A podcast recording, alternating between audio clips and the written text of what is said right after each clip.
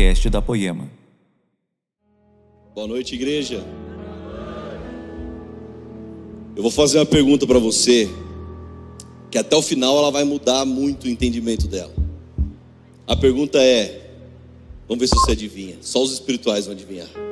Você vira para o lado e fala para a pessoa assim: Você está feliz? Sabe, eu realmente espero que até o final dessa mensagem o conceito dessa pergunta mude dentro de você. Amém? Primeiro, se você tem um lugar do seu lado livre, levanta a mão. Tem bastante gente ali que está de pé, se você quiser. Ó, agora é o tempo você que está de pé, senão você vai ficar duas horas de pé, que eu vou pregar por duas horas, amém? Brincadeira. Brincadeira, gente. Né? Não sou o Leandro, não, tá louco. Que inclusive eu estou em crise de pregar aqui nessa noite, porque o Leandro acabou a pregação domingo passado, falou: o que, que você achou? Eu falei: o que, que eu achei? O que, que eu achei? Que eu nunca mais quero subir no púlpito. Depois de tudo que você pregou, não sobrou nada para mim. Eu falei: tá louco, eu não vou mais pregar nessa igreja, não. Ele, ô louco. Daí durante a semana eu falei: Senhor, eis-me aqui. Então, então tá bom, né, gente? Ai, meu Deus do céu. Gente, hoje nós começamos uma nova série. E o nome dessa série se chama Red Line. A gente gosta de nome em inglês, né? Fala a verdade. Mas é linhas vermelhas, tá bom, gente? Fica tranquilo. Sabe, e qual que é o intuito dessa série? Sabe, nós a, a, a, às vezes podemos ser tendenciosos numa palavra, numa mensagem, ficar focado unicamente na, numa teologia paulina, numa teologia joanina, as palavras deles, que lógico, inspiradas pelo Espírito Santo. Mas linha, as linhas vermelhas são as palavras de Jesus. Eu não sei se você tem uma versão um pouco mais clássica da, da Bíblia, e tem versões que as palavras de Jesus são todas em vermelhas. Tem alguém aqui com essa Bíblia aqui? Levanta a mão só para saber. Aleluia, isso aí. Gente, é muito legal. Você abre a Bíblia, mas onde tem as palavras de Jesus, estão todas em vermelhas. Então, essa é a, a série. Quando eu falei, o Vitor falou, Red Line, pai, é do One Piece. Eu falei, não, filho, One Piece passa bem longe. E só entendeu essa piada quem é novo ou quem tem filho. Se você não sabe o que é One Piece, nunca ouviu falar, você é velho. Amém? Mas, brincadeira, gente. Eu sou velho, mas eu tenho filho. Então, gente, o nome dessa mensagem, sabe qual é? Se chama A Procura da Felicidade. Invejosos dirão que é de um filme de 2006 do Will Smith, mas eu digo que não é. Essa é a mensagem que vai mudar a sua ótica sobre a verdadeira felicidade da vida. O verdadeiro conceito do que é ser feliz. Se eu perguntasse para você o que é ser feliz, por exemplo, o que te faz feliz nesse exato momento? Provavelmente o que faz feliz hoje um, um São Paulino, um corintiano, um Santista é saber que o Fortaleza está vencendo. Amém? Não? Caramba, pessoal. Talvez o que faça alguém feliz, sabe, quando está chegando o final do culto, no horário da janta, ou para quem veio de manhã, próximo horário do almoço, é um churrasco. Sabe, o que te faz feliz? Se alguém está muito cansado, o que faz feliz é um final de semana na praia. Se alguém é influeiro, o que talvez te faça feliz hoje é saber que as inscrições do retiro estão abertas, amém? Fica a dica aí, sabe? Mas a nossa felicidade, às vezes, ela pode estar ligada a várias coisas.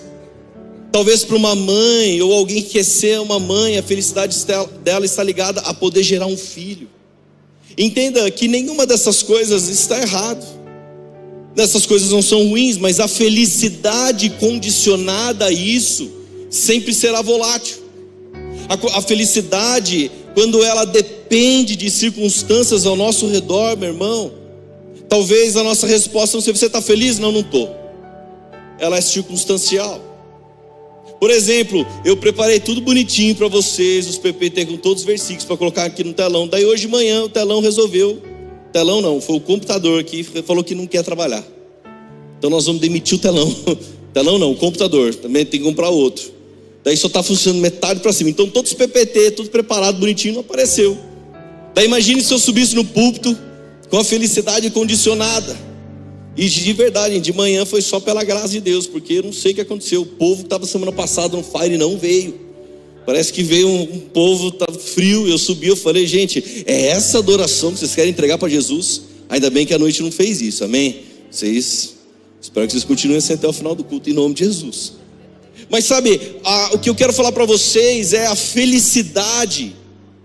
Que será que ela é um estado de espírito ou uma emoção? Então eu realmente espero que você entenda até o final. E quando te perguntarem de novo, você está feliz, você vai saber uma outra resposta para dar nisso. Tem uma história que diz que num, em um país muito distante tinha um rei. E esse rei, mesmo ele sendo muito rico, ele era um homem triste.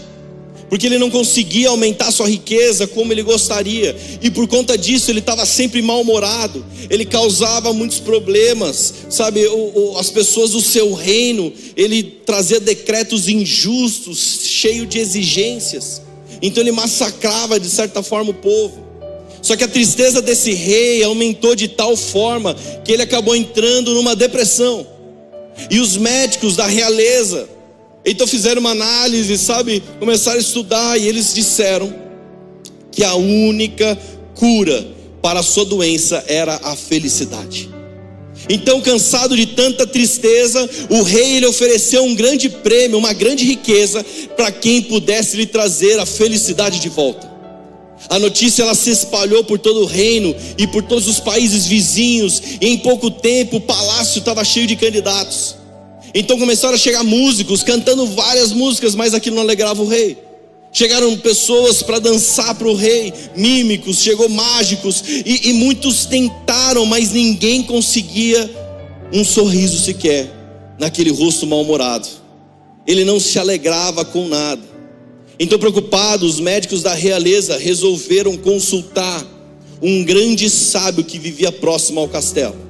Então, eles foram até aquele homem, e aquele homem disse aos médicos: Olha, se o rei vestir uma camisa do homem mais feliz do reino, a alegria certamente voltará a vestir o seu coração. Então agora a jornada era de investigar e descobrir quem era o homem mais feliz entre todos aqueles que viviam naquele reino.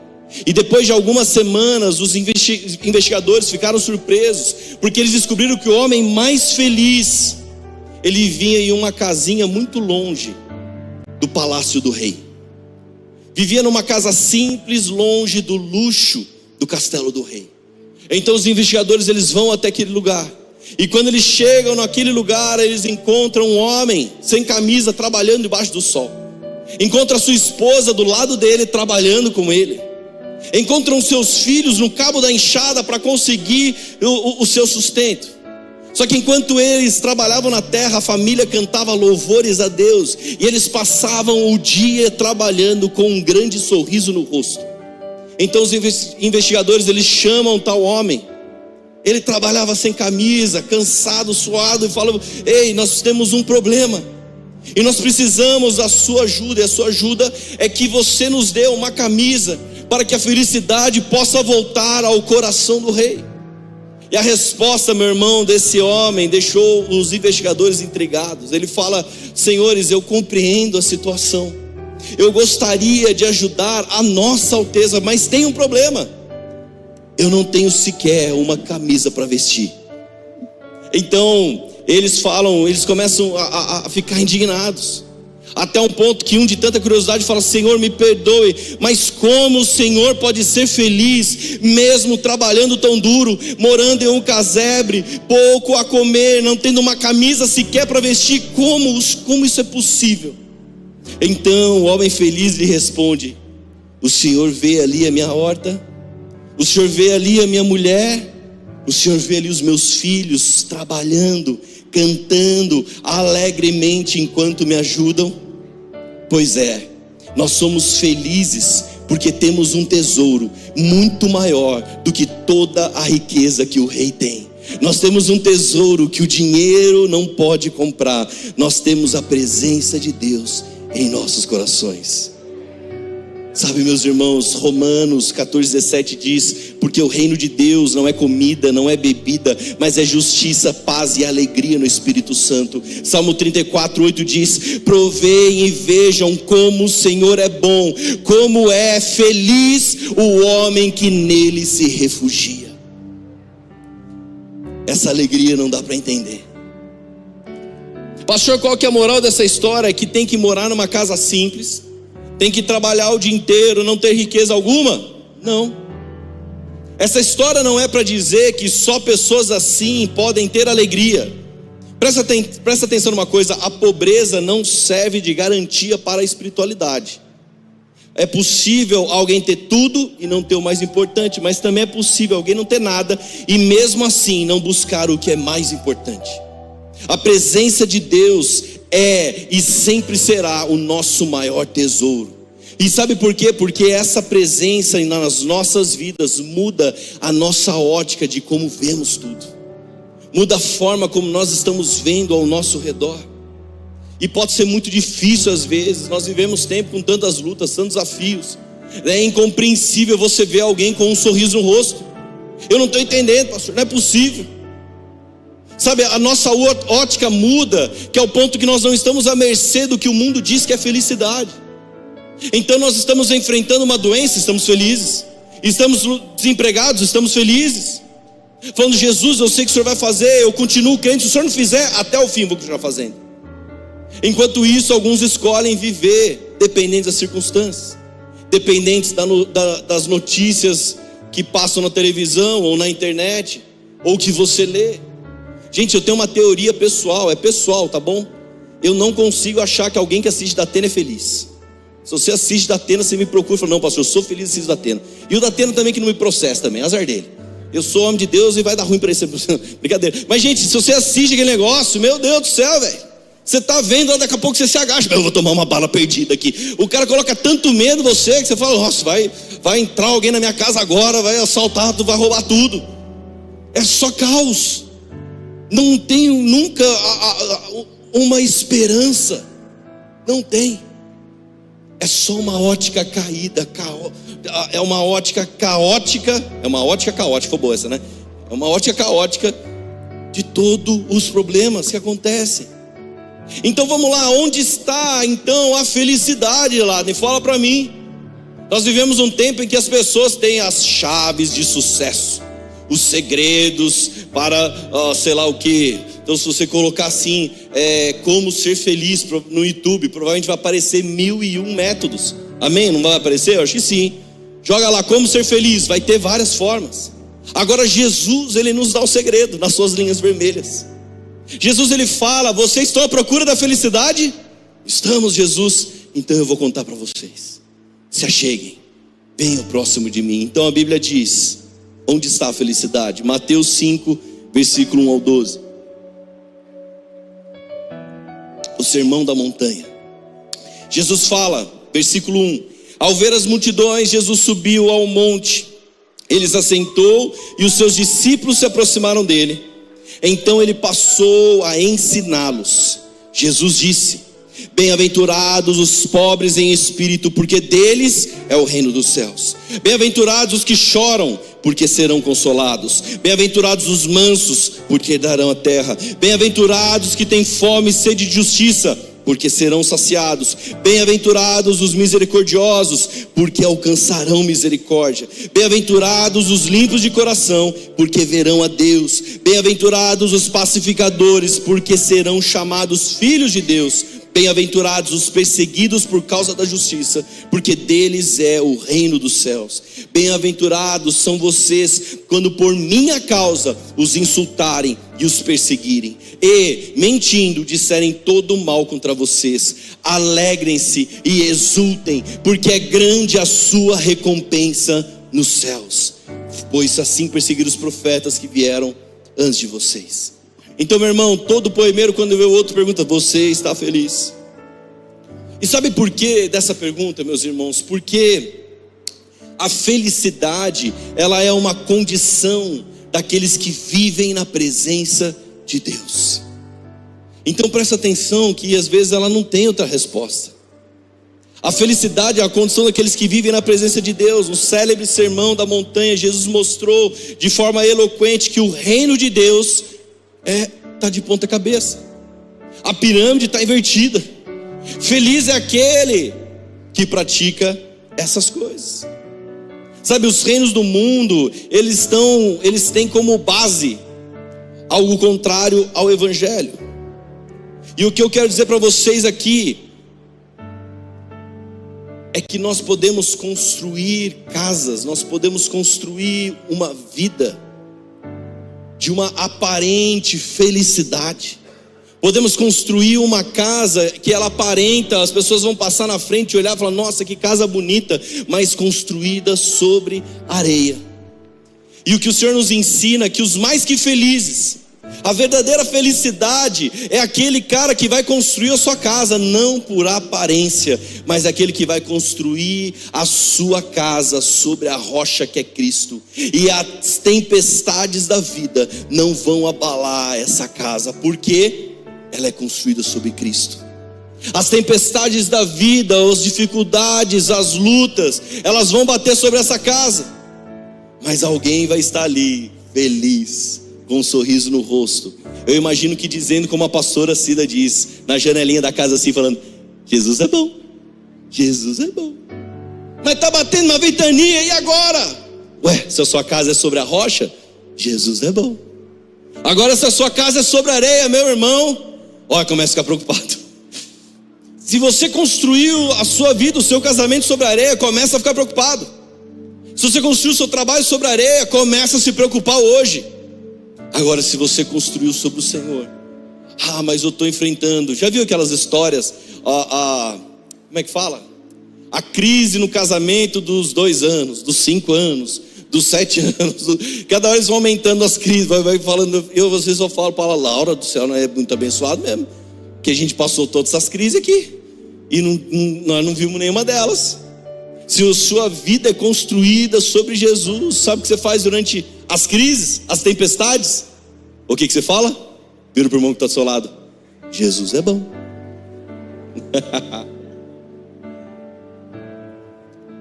O reino de Deus, ele está em oposição ao mundo.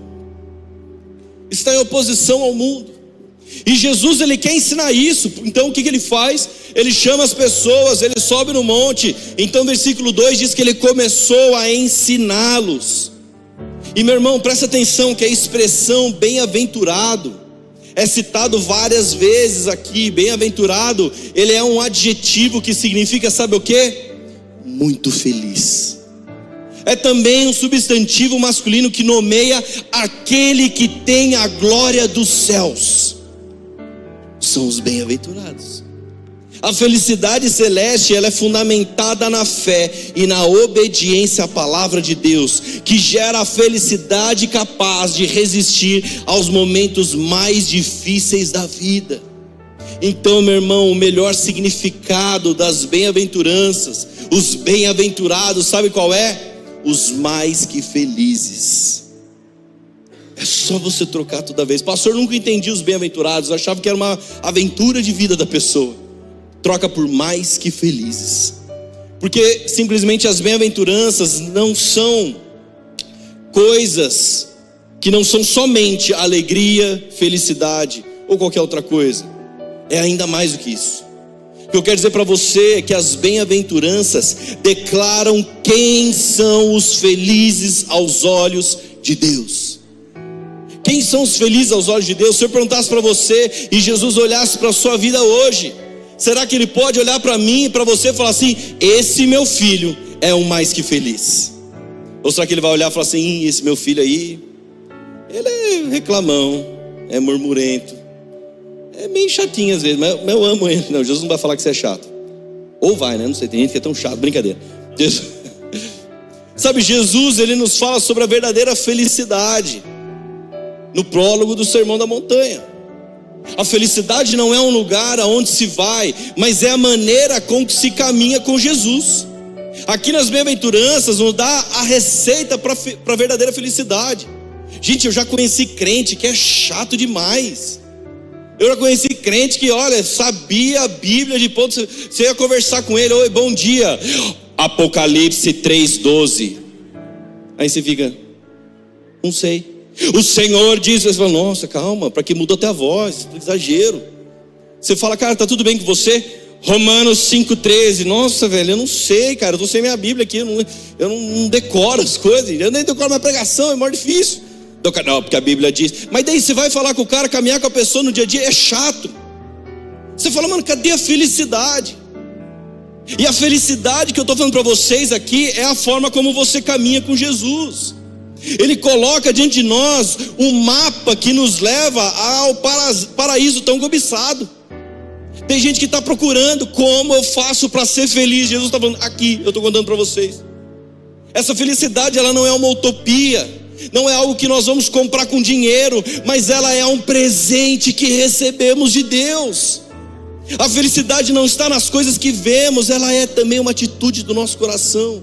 Não é um pagamento de, das nossas virtudes, mas ela é um presente da graça. Não é algo com que nós conquistamos com o nosso esforço, mas é um dom que recebemos pela fé. O que o mundo promete e não consegue dar, meu irmão, Jesus dá gratuitamente. Olha que coisa louca isso. O mundo promete de várias formas. Faz isso, faz aquilo, compra tal coisa. Jesus dá gratuitamente. Não é estranho isso? Meus irmãos, é importante afirmar que esse roteiro ele está na contramão de todas as orientações dadas pelo mundo. Não é um caminho aberto da terra para o céu, mas é do céu para a terra não é algo que o homem faz para agradar a Deus, mas é o que Deus faz para o homem. A verdadeira felicidade não é prêmio, é presente, não é merecimento, é graça. Meu irmão, você nunca mais vai ver felicidade da mesma forma depois desse culto. As bem-aventuranças são os sinais principais da conduta e do caráter cristão, em especial da relação de Deus com os homens. Sabe, meus irmãos, Nenhum homem pode possuir essas bem-aventuranças, a parte da graça de Deus. A felicidade ela é o resultado de um correto relacionamento com Deus, com nós mesmos e com os próximos também. Então olha só, Jesus está falando as chaves, os segredos, ele falou as bem-aventuranças. E quando você olha cada uma, você fala, Deus, não dá para colocar em prática, não é possível. Então ele começa, o, o versículo 3: mais que felizes os pobres em espírito, porque deles é o reino dos céus. Meu irmão, as duas primeiras bem-aventuranças, elas falam primeiro da forma correta como nós nos aproximamos de Deus. Presta atenção nisso. Feliz é o pobre, ou em outras versões, humilde de espírito. Depois vai falar: feliz é o que chora. Então, essas duas primeiras falam como nos aproximamos com Deus. Essa condição, ela, essas duas condições, elas estão na contramão do mundo. Porque o mundo, ele enaltece a arrogância, a presunção. E a palavra usada aqui para humildade, em grego, é uma palavra, eu não sei se estou pronunciando certo ou não, mas acho que é pitocos, traduzida para humilde, que significa carente, completamente desprovido de bens mais necessários. Ah, pastor, então eu já entendi. Então é para nós sermos pobres de espírito. As pessoas sempre leem de uma forma muito rasa, muito simplista essa passagem. As bem-aventuranças aqui, o significado de um pobre de espírito é aquele que é um mendigo, que não tem nada para exigir ou reivindicar. Ô louco, pastor, então tem que ser um mendigo? Feliz é o homem que se aproxima de Deus consciente da sua total falência espiritual e que dessa maneira se agarra à graça de Deus. Feliz é o homem que chega a Jesus. Eu fali, eu tentei de tudo na minha vida espiritual. Jesus, até recuperação judicial eu tentei abrir, mas eu fali espiritualmente. Eu só tenho a Sua graça. Eu só tenho a Sua graça. Jesus fala que pobre de espírito não é pessoa autossuficiente, arrogante, soberba. Sabe, meus irmãos, eu já tentei evangelizar algumas pessoas, e às vezes alguns tinham tanto, tantas conquistas na sua vida pessoal, tinham tantos acertos, então toda palavra era: eu fiz isso, eu não sei o que, eu não sei o que lá, e uma hora eu falei: Jesus, o senhor não tem espaço. Parece que o Senhor não tem espaço na vida dessa pessoa.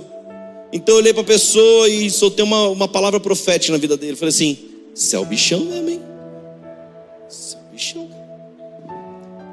Sabe, Lucas 15, 7 diz: Jesus fala Da mesma forma, haverá mais alegria no céu por um pecador que se arrepende do que por 99 justos, justos que não precisam se arrepender-se.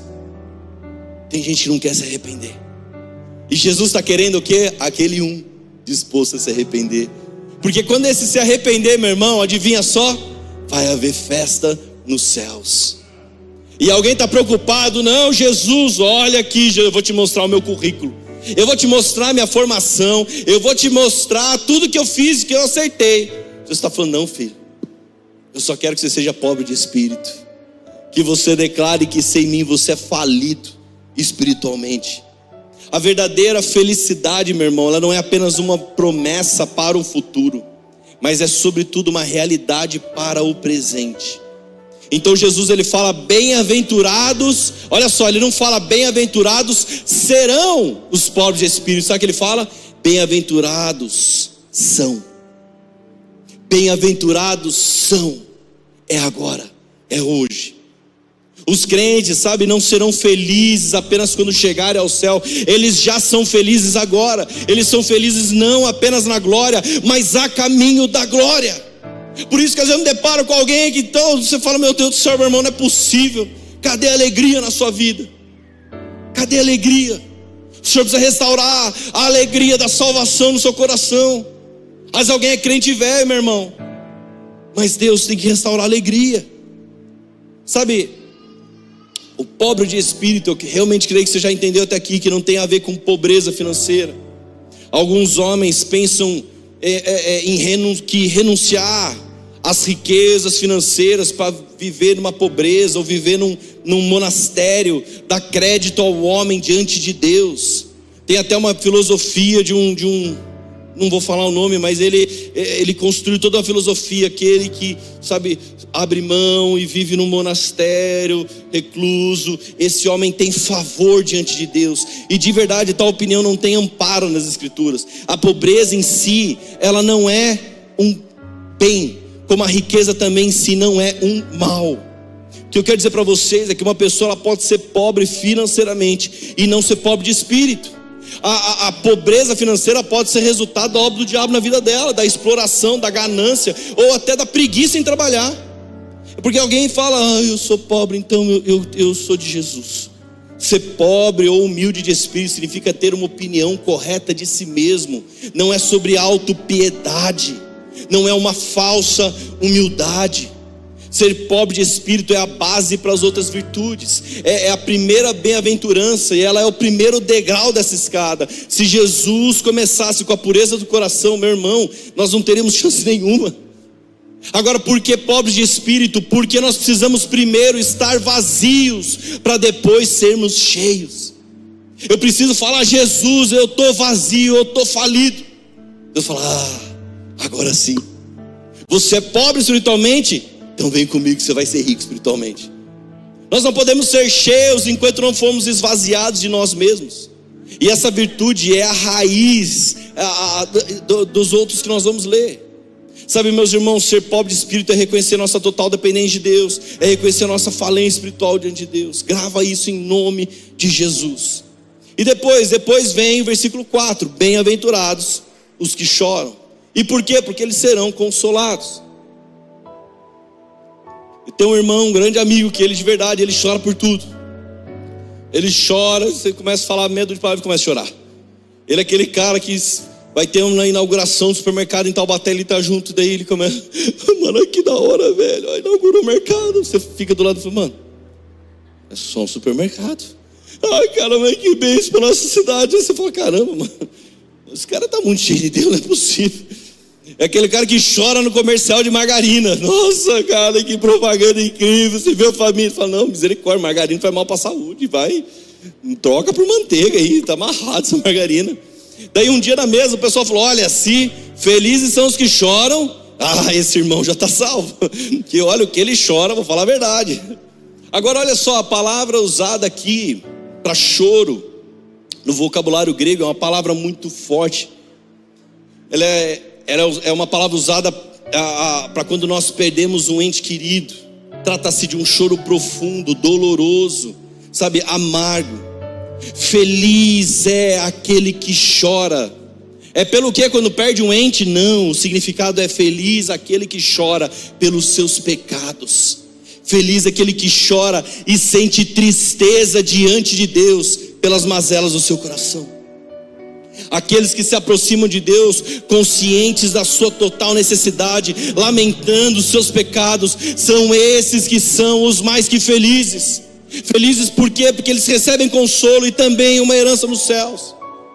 John Stott ele fala assim, ó: Aqueles que receberam a promessa do consolo não são em primeiro lugar os que choram a perda de uma pessoa querida, mas aqueles que choram a perda da inocência, de sua justiça e de seu respeito próprio. Cristo não se refere à tristeza do luto, mas à tristeza do arrependimento. Nem todos os que choram são felizes, e nem todos os que choram serão consolados. Então, de que tipo de choro Jesus está falando? 2 Coríntios 7,10: é a tristeza do mundo que produz morte. Sabe, meus irmãos, o Faraó, quando ele liberta o povo, ele se arrepende, ele chora, ele se arrepende do arrependimento dele, na verdade, ele sente remorso do que ele fez. Isso não é o verdadeiro arrependimento. Judas Cariotes, depois que ele, ele viu tudo que aconteceu, ele devolve o dinheiro que ele cobiçou. Ele se arrependeu? Não, ele sentiu remorso. E não é esse o choro. Todo cara, quando faz algo de errado, ou cara ou mulher, seja que for, fez algo de errado. Às vezes alguém chega e fala: Ah, mano, não devia ter feito isso. Sabe, eu já sentei em mesa que o cara fala, ah, eu traí minha mulher, puxa, ela é, ela é tão. Ela é uma mulher tão incrível, não devia ter feito isso com ela. Eu falei, meu irmão, tá amarrado, você está sentindo remorso. O verdadeiro arrependimento, aquele que você chora pelo pecado, é aquele que você se prostra diante do Senhor e fala: Deus, porque eu pequei, porque eu fiz isso, eu não quero fazer isso, Senhor. Felizes são aqueles que lamentam a causa do seu pecado e manifestam pesar das suas próprias imperfeições. O pecado é para eles a verdadeira tortura. E quando se lembram dele, o pecado, sabe, nos traz a tristeza no coração.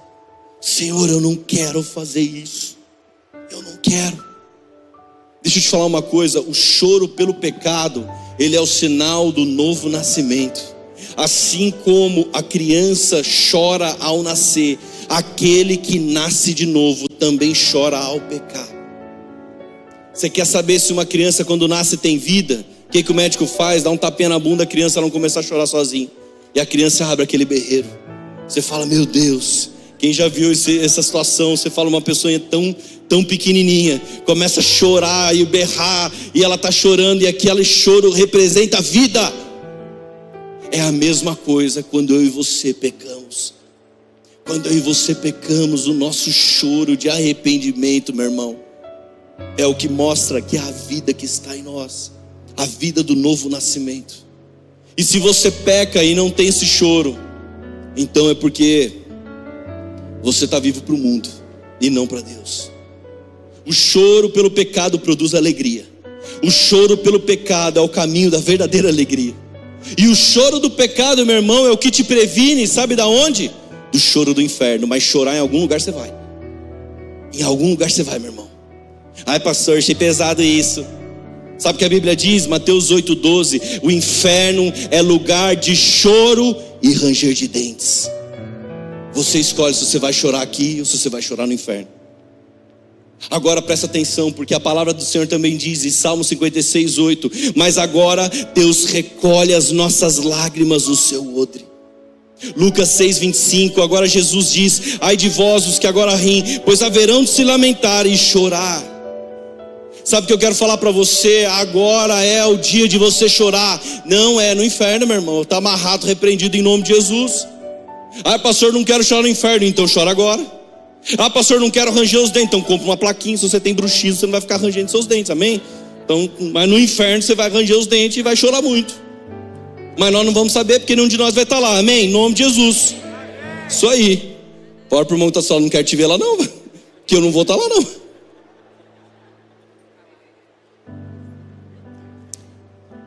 Agora as lágrimas são das bem-aventuranças. Agora é o tempo certo de chorar pelo pecado. O choro do pecado, meu irmão, pega isso em nome de Jesus. o choro do pecado é o que pavimenta a estrada da nossa vida. Chora, se derrame, Jesus. Mais que felizes são esses. Amém. E depois o que que vem? Versículo 5. Mais que felizes os mansos, porque herdarão a terra. Olha só, Jesus está falando que os mansos, e depois os puros, nós vamos ler, são, de coração, são os bem-aventurados também. E quem são os mansos? O manso é aquele que tem controle de si mesmo. A palavra grega usada aqui, praus, é uma palavra que se refere a um animal domesticado. Sabe o que significa? É alguém que tem força, mas ele usa essa força para o bem e não para o mal. Uma pessoa que não tem domínio próprio, ela arruína a sua própria vida, a vida de outros. Então, quando Jesus está falando, ó, sejam mansos. Ah, pastor, eu sou muito manso. Ah, pastor, meu irmão, ser manso não é ser frouxo. Ser manso não é ser tímido, covarde, medroso, fraco, indolente.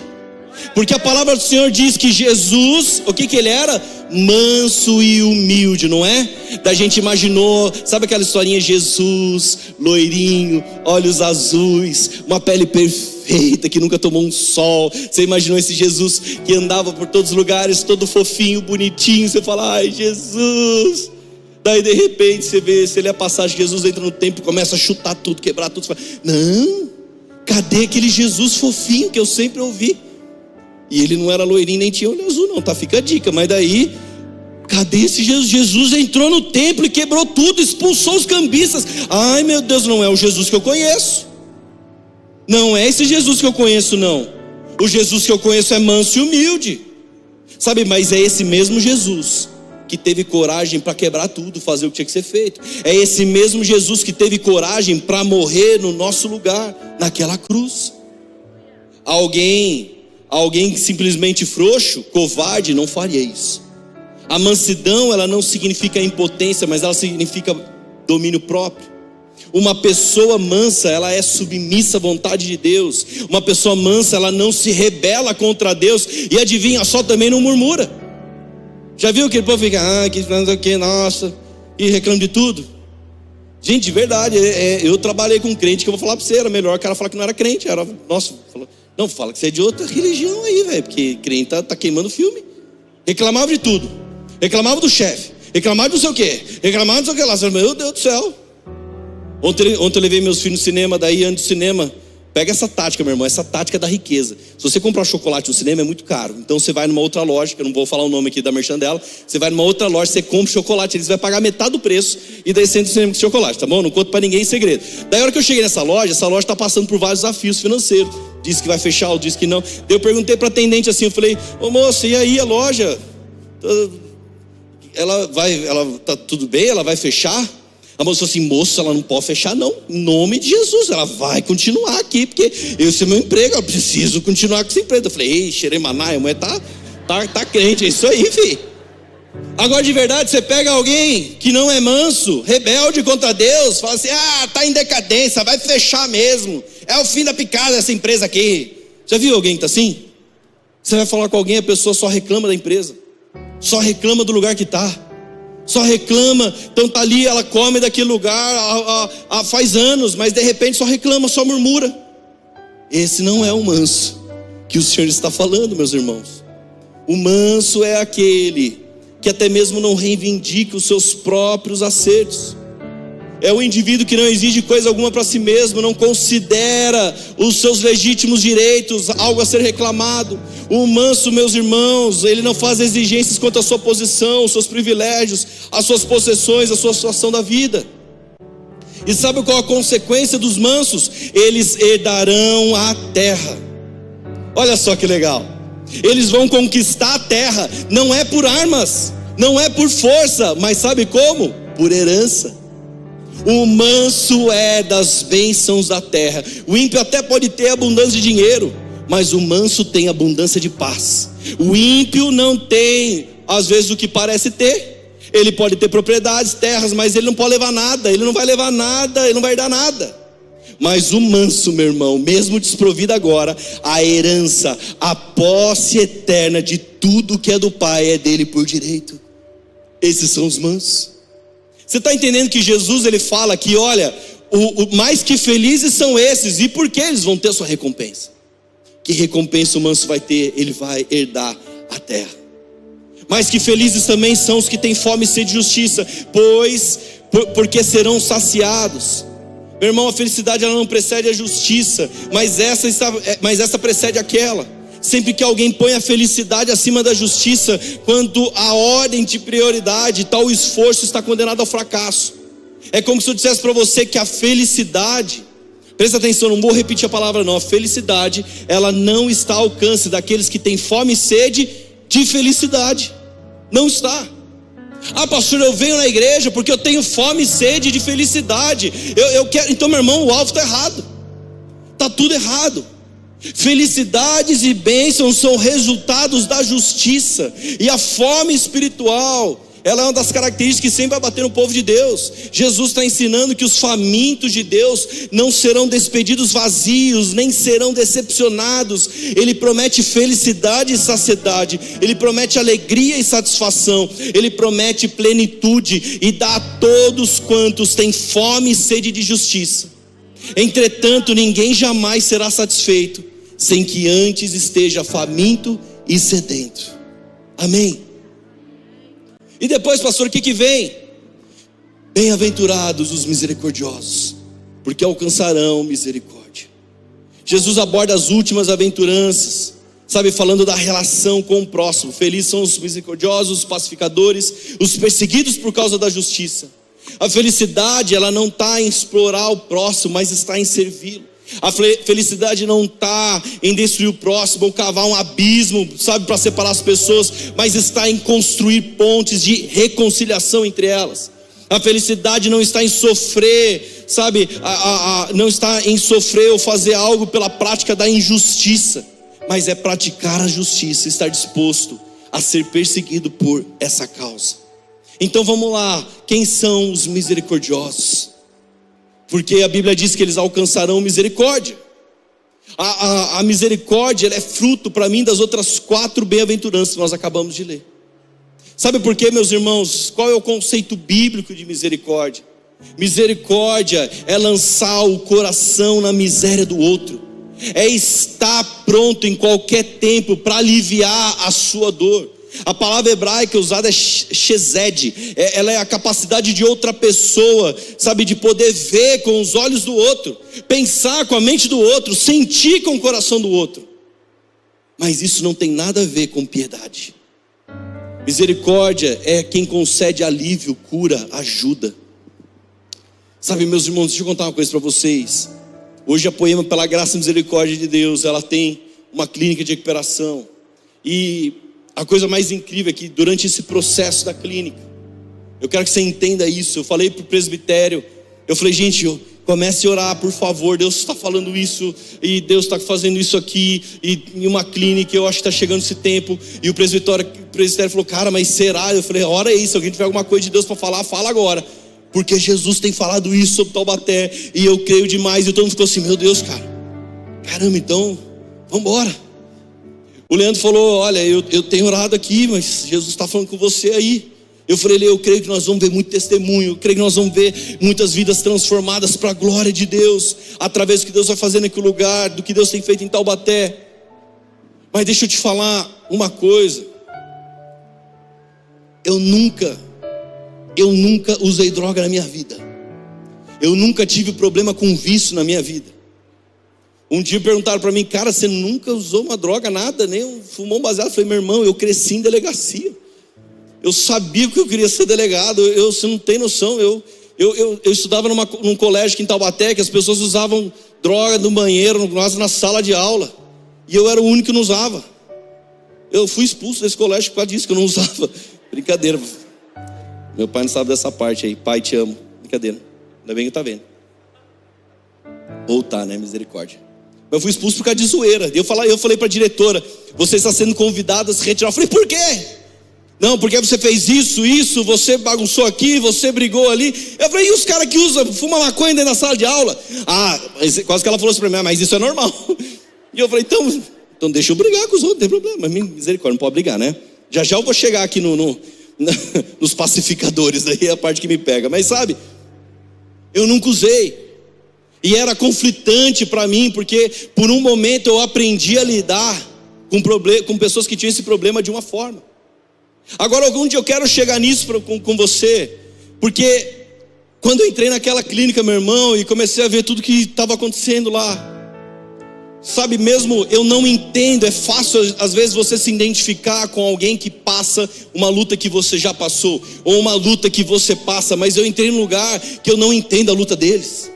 Eu não passei pela luta deles, mas eu olhei aquilo e falei: Jesus, o Senhor é amoroso, o Senhor é bondoso, o Senhor é gracioso.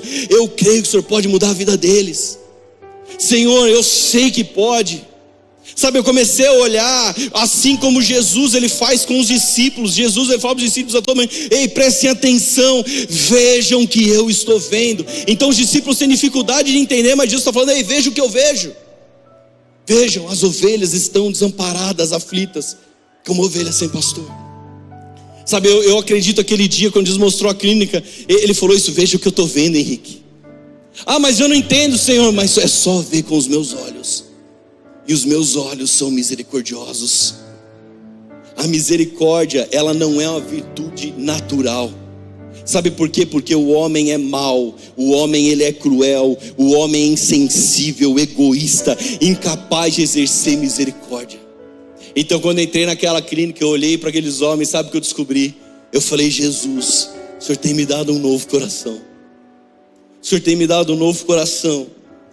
Antes de ter um coração misericordioso, meu irmão, nós temos que entender que Deus é o Pai da misericórdia, 2 Coríntios 1, versículo 3. Dele procede toda misericórdia. Eu não sei como está a sua ótica para as coisas do mundo, meu irmão. Se você olha alguém e você amaldiçoa, se você olha alguém e você só quer o mal dela. Sabe, às vezes é difícil, eu, não, eu falo, mas eu não sou perfeito, não, meu irmão. Mas Jesus tem dado um coração de graça e misericórdia. Eu lembro uma vez, eu trabalhava dentro da cadeia e um cara deu um alerta, estou na cadeia, que ele estava tendo um infarto. E a gente não sabia se era realmente um infarto ou uma tentativa de fuga. Então era um momento bem crítico. Daí eu sei que a gente fez todo o trabalho que tinha que fazer, levamos o cara e um momento ficamos na sala.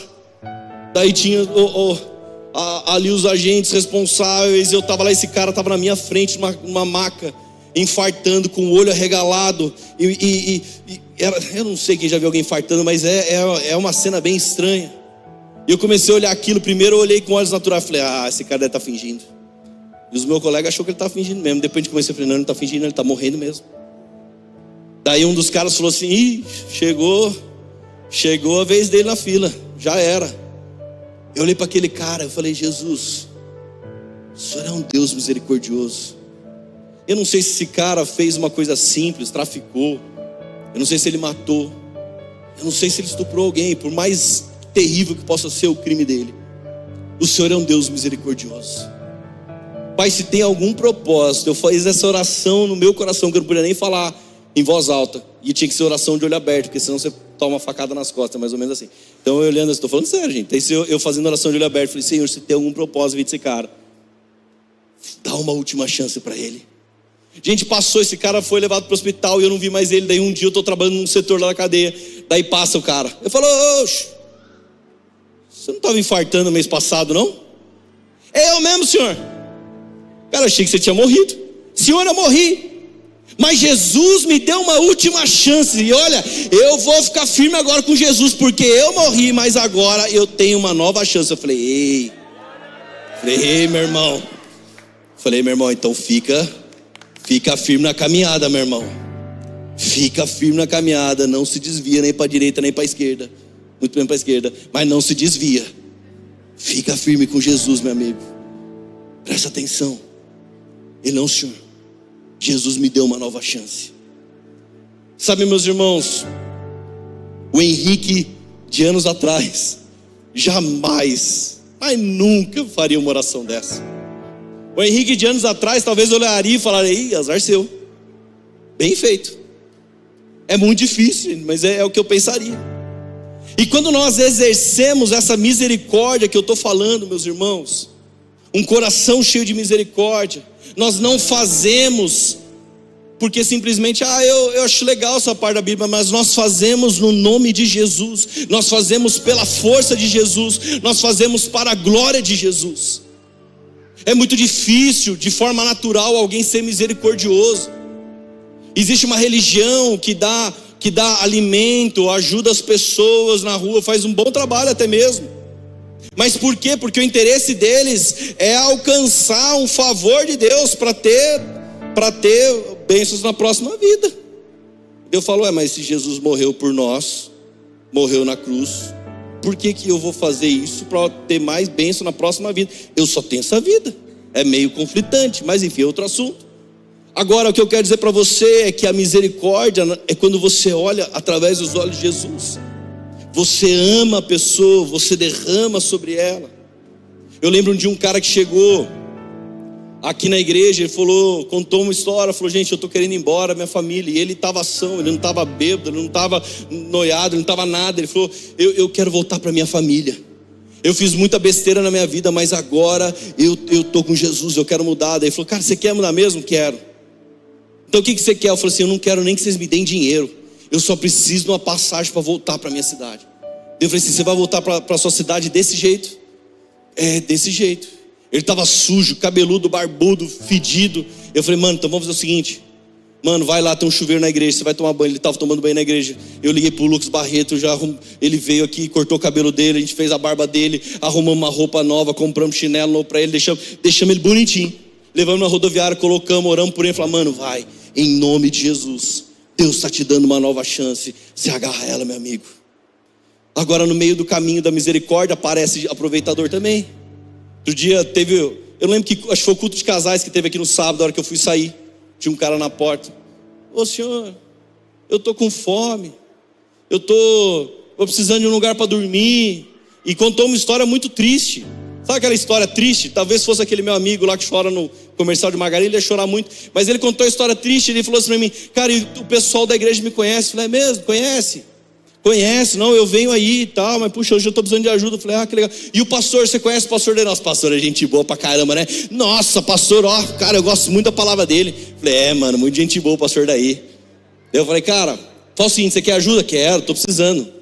Então amanhã de manhã vai ter um culto aqui, eu vou estar tá aí, daí você me procura, eu vou estar em algum lugar da igreja aí. Eu ia pregar no outro dia. Mas você me procura aí, tá bom? Ele, ah, senhor, mas onde que eu vou dormir hoje? Eu falei, onde você dormiu ontem? Na rua. Antes de ontem, na rua. E antes, na rua. Então dorme mais um dia na rua. Estou esperando ele até hoje vir no culto. Não apareceu até hoje. De verdade, ele não queria. Ele só queria um, um, uma cesta básica, é a cesta base do filho pródigo. Ele não vai querer Jesus.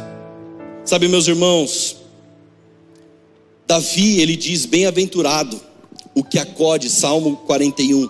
Bem-aventurado o que acode ao necessitado. O Senhor o livra no dia do mal. O Senhor o protege e preserva-lhe a vida e o faz feliz na terra e não entrega a descrição dos seus inimigos. Amém. Depois ele continua: bem-aventurados os limpos de coração. E por quê? Porque eles verão a Deus. O coração limpo é um coração que não está dividido é um coração sem mácula, puro, íntegro. Bem-aventurado, na verdade, é, é o homem cujas motivações são sempre íntegras, sem mescla de mal algum. E esse homem, meu irmão, é o homem que verá a Deus. Cuidado com o coração cheio de estutícia. Cuidado com o coração, sabe, estuto para todas as coisas. A sua recompensa, meu irmão, não é ver a Deus. E depois, bem-aventurados os pacificadores, porque eles serão chamados de filhos de Deus. Ah, essa parte é muito difícil. Como que eu vou ser um pacificador? Outro dia, o irmão dessa igreja vendeu um produto para um cliente. Ele contou o testemunho para mim. Ele vendeu o produto, o cara foi embora para a cidade dele.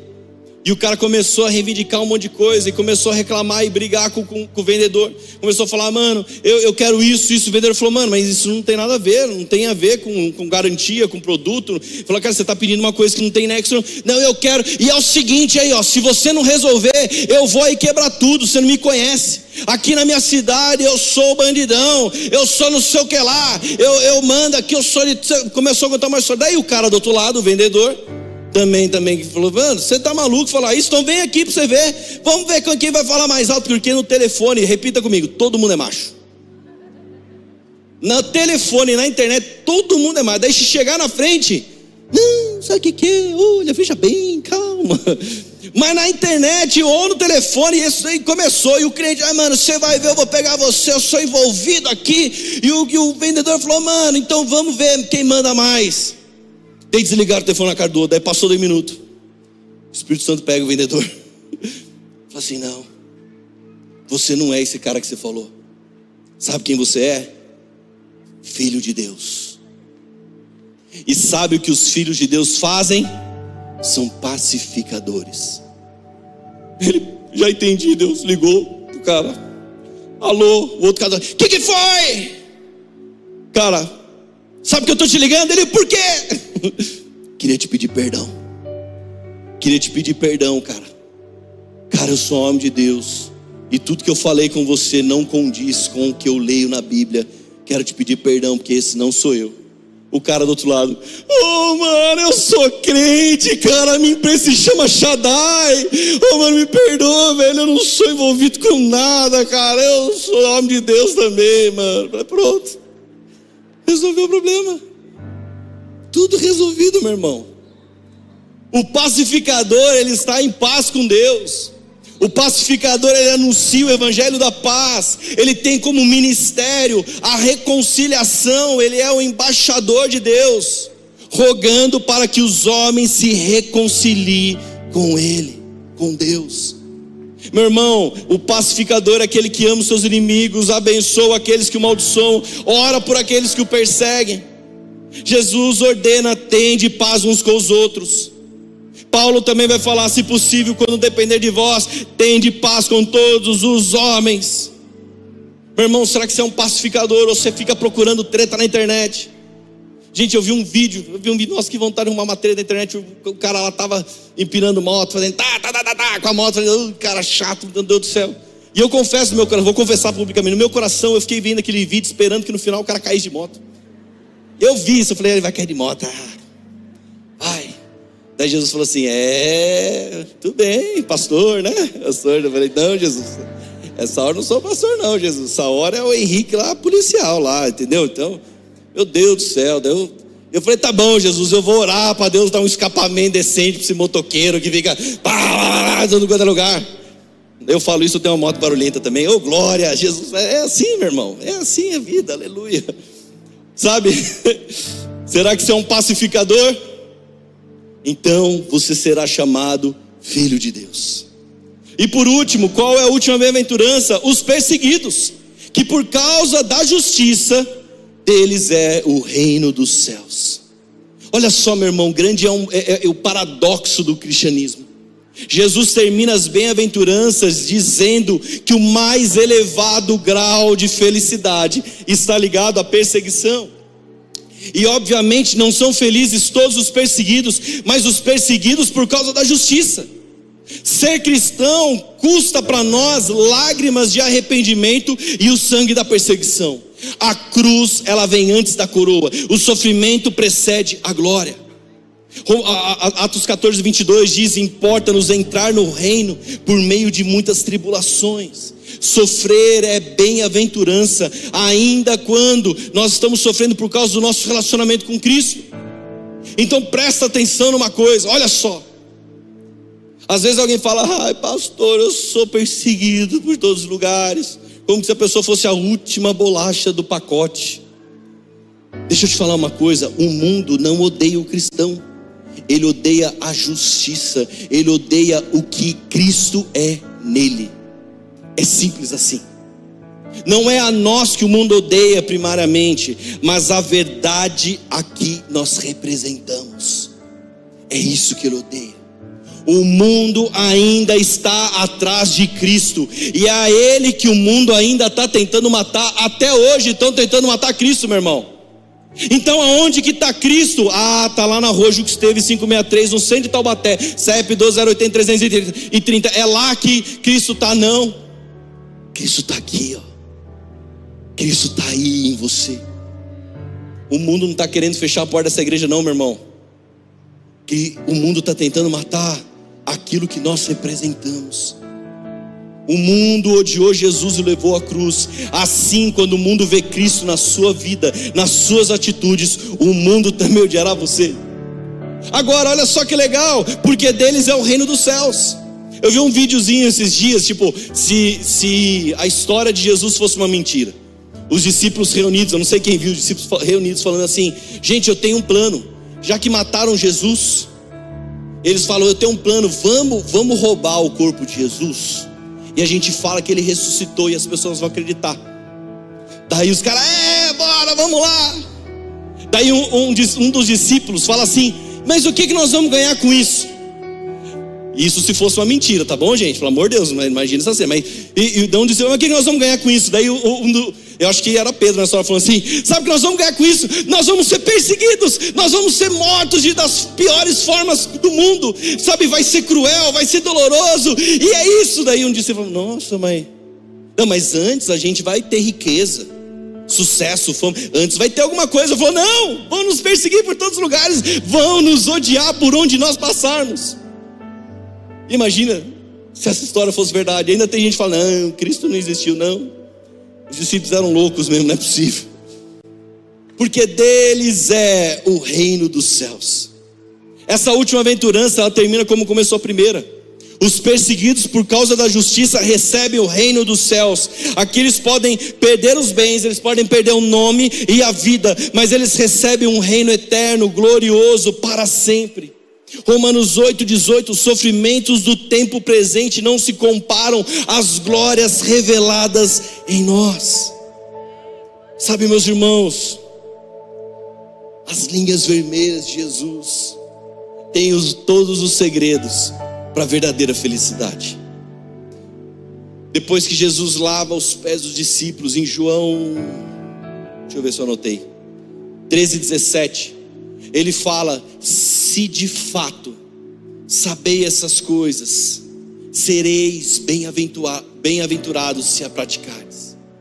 Se vocês agora sabem dessas coisas, vocês serão bem-aventurados se colocar em prática.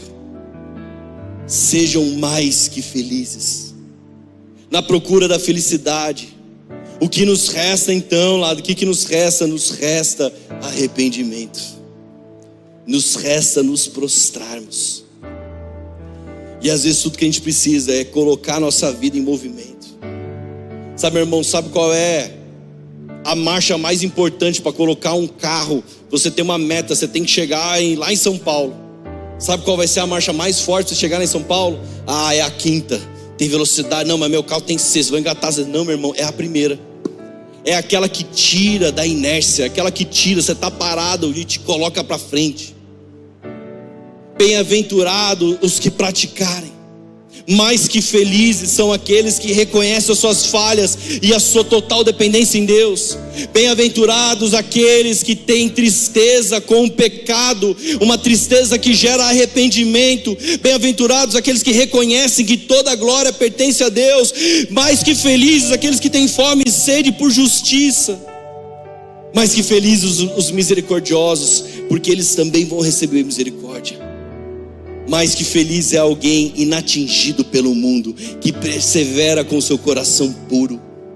É alguém, um filho que carrega a paz de Deus, um pacificador, e que por consequência vai sofrer a oposição do mundo. Sabe qual é o resumo de toda essa mensagem, meus irmãos? É que Jesus, ele está falando, ele junta todo mundo lá no monte. Ei, deixa eu falar para vocês. Eu vou falar para vocês, não é quem vocês vão se tornar, mas quem vocês são quando vocês estão comigo. Quando vocês estão comigo, vocês são os mais que felizes. Não é sobre um alvo, é sobre ser. Os filósofos gregos, eles falam que a felicidade, ela resulta da excelência do caráter. E olha só, esse homem que Jesus descreve, meu irmão, é um reflexo do seu próprio caráter, da sua própria atitude.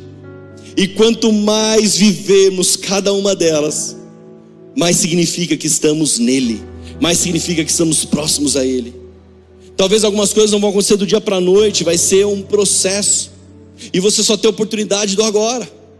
As bem-aventuranças mostram como seremos abençoados se vivermos assim. Para Deus, bem-aventurado é aquele que tem uma experiência e alegria, uma vida nele, independentemente das circunstâncias exteriores. Como Jesus estaria agora olhando para mim e para você, se a nossa alegria depende se o seu time vai ganhar o campeonato ou não. Como estaria Jesus olhando para mim para você, se a nossa alegria depende se você vai conseguir comprar um carro novo ou não se você vai ter isso ou aquilo, se você vai casar ou se você não vai casar. Mas tudo bem, peça, ore, não, eu não estou condenando essas coisas.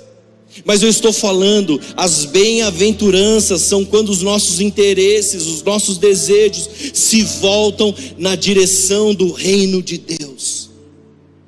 João 15, versículo 10 e 11. Para finalizar, se vocês, se vocês obedecerem aos meus mandamentos e permanecerão no meu amor, assim como tenho obedecido aos mandamentos de meu Pai, e em seu amor eu permaneço. Tendo dito isso, essas palavras, essas palavras para que a, tendo dito isso para essas palavras para que a minha alegria em vocês e a alegria de vocês seja completa. Sabe, irmão, vou te perguntar a mesma pergunta do começo. Você está feliz? Você está feliz? Ser bem-aventurado é a correta relação do homem para com Deus. Então, quando eu perguntar para você se você está feliz, meu irmão, no mínimo sua resposta tem que ser: Eu estou mais que feliz. Eu estou mais que feliz. Salmos 51, 12 diz: Devolve-me a alegria da tua salvação e sustenta-me com o espírito pronto a obedecer. Salmo 112, 1 diz: Aleluia, como é feliz o homem que teme o Senhor e tem grande prazer em seus mandamentos. Salmo 140, é, 144, versículo 15: Bem-aventurado o povo aqui assim sucede. Sim, bem-aventurado é o povo cujo Deus é o Senhor. Feliz é o povo cujo Deus é o Senhor. Deixa eu te falar uma coisa, presta atenção. Se alguém passasse agora na porta da igreja, ou se alguém que trabalha do seu lado, alguém que é seu vizinho, você falasse para Jesus, você falasse de Jesus para essa pessoa, qual era a imagem, qual, o que, que ela vai ver da sua vida? Eu não estou falando dos seus acertos. O que, que ela vai ver em você? Se alguém passasse na frente da igreja hoje e lá, puxa, tem um povo triste, desanimado naquela igreja. Ah, é um povo que só chora, é um povo sei lá o quê. E chorar não é errado, tá bom? A gente já leu sobre isso. O, qual, qual, o que as pessoas vão falar? Eu não estou falando que o molde é o que as pessoas vão falar, mas o que é o que nós temos pregado. Quem nós somos em Jesus. A poema, quando ela estava ali atrás da Bomboi, lotava e a gente colocava as cadeiras na calçada, literalmente a calçada. E aquela rua era muito movimentada, saiu até hoje, né? sai da Dutra ali, o pessoal pega a paralela da Dutra. Então as pessoas paravam ali para ver se estava é, vindo movimento, olhavam para dentro da igreja, meu irmão, a igreja estava cheia. E o pessoal que estava dentro ficava assim abanando. Tinha gente que desmaiava, não é por causa da presença do Espírito Santo, não é por causa do calor. Então, e, e, e você não explicava, e todo mundo ali. E alguém passava, nossa, mas até na calçada tem gente, não é possível. Tem gente que dá testemunho, falou: olha, eu vi aquele bando de gente doida, mais feliz. Eu falei, eu vou nessa igreja ver o que está acontecendo. Eu vou ver que besteira, que heresia que estão pregando. E ficou até hoje, glória a Deus, descobriu que não era heresia. Sabe o que eu quero dizer para você? Será que se as pessoas olharem para você, elas vão ter uma análise mundana? Olha, se ele tem isso, ele está feliz. Se ele conquistou aquilo, ele está feliz. Se ele teve promoção, ele está feliz. Ou eles vão olhar e falar assim: Meu Deus do céu, é inexplicável essa pessoa.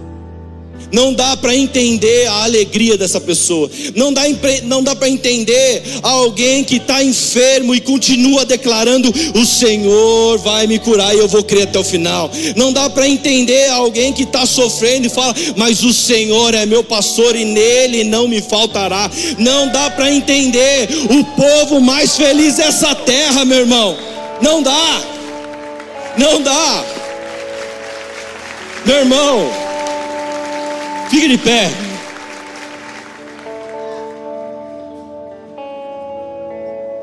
Feliz é o povo cujo Deus é o Senhor. Talvez algum dia alguém vai procurar uma camisa da felicidade para vestir ela. E essa pessoa ela vai rodar no YouTube procurando ela vai procurar no bar para procurar essa camisa para vestir o coração dela e encher de felicidade. Ela vai procurar num prostíbulo tentando encontrar a felicidade. Ela vai procurar nas esquinas comprando uma droga, mas eu declaro essa pessoa não vai encontrar, ela não tem como encontrar. Mas ela vai encontrar um homem e uma mulher felizes, com um grande sorriso no rosto, louvando ao Senhor com tudo que tem, com tudo que é e vai falar assim: ei, eu preciso, me empresta uma camisa para ver eu vestir. Talvez a felicidade abrace meu coração e você vai falar: deixa eu te falar, o que eu tenho, dinheiro não pode comprar. O que eu tenho não é sobre o que você vai fazer e vai ser uma troca, uma barganha. Eu quero dizer para você que eu posso te falar do maior tesouro que um homem e uma mulher tem, e esse tesouro é ter o Senhor no seu coração. Sabe o que as pessoas têm que fazer quando vê, quando passar na porta da igreja? Eu quero ser alegre como esse povo. Salmos 47:1 diz: Batam palmas, vocês e todos os povos, aclamem a Deus com cantos de alegria. Será que eu e você podemos? Podemos se alegrar com o Senhor. Fala, Senhor, eu quero ser mais que feliz. Eu quero ser mais que feliz, Senhor, mais que feliz.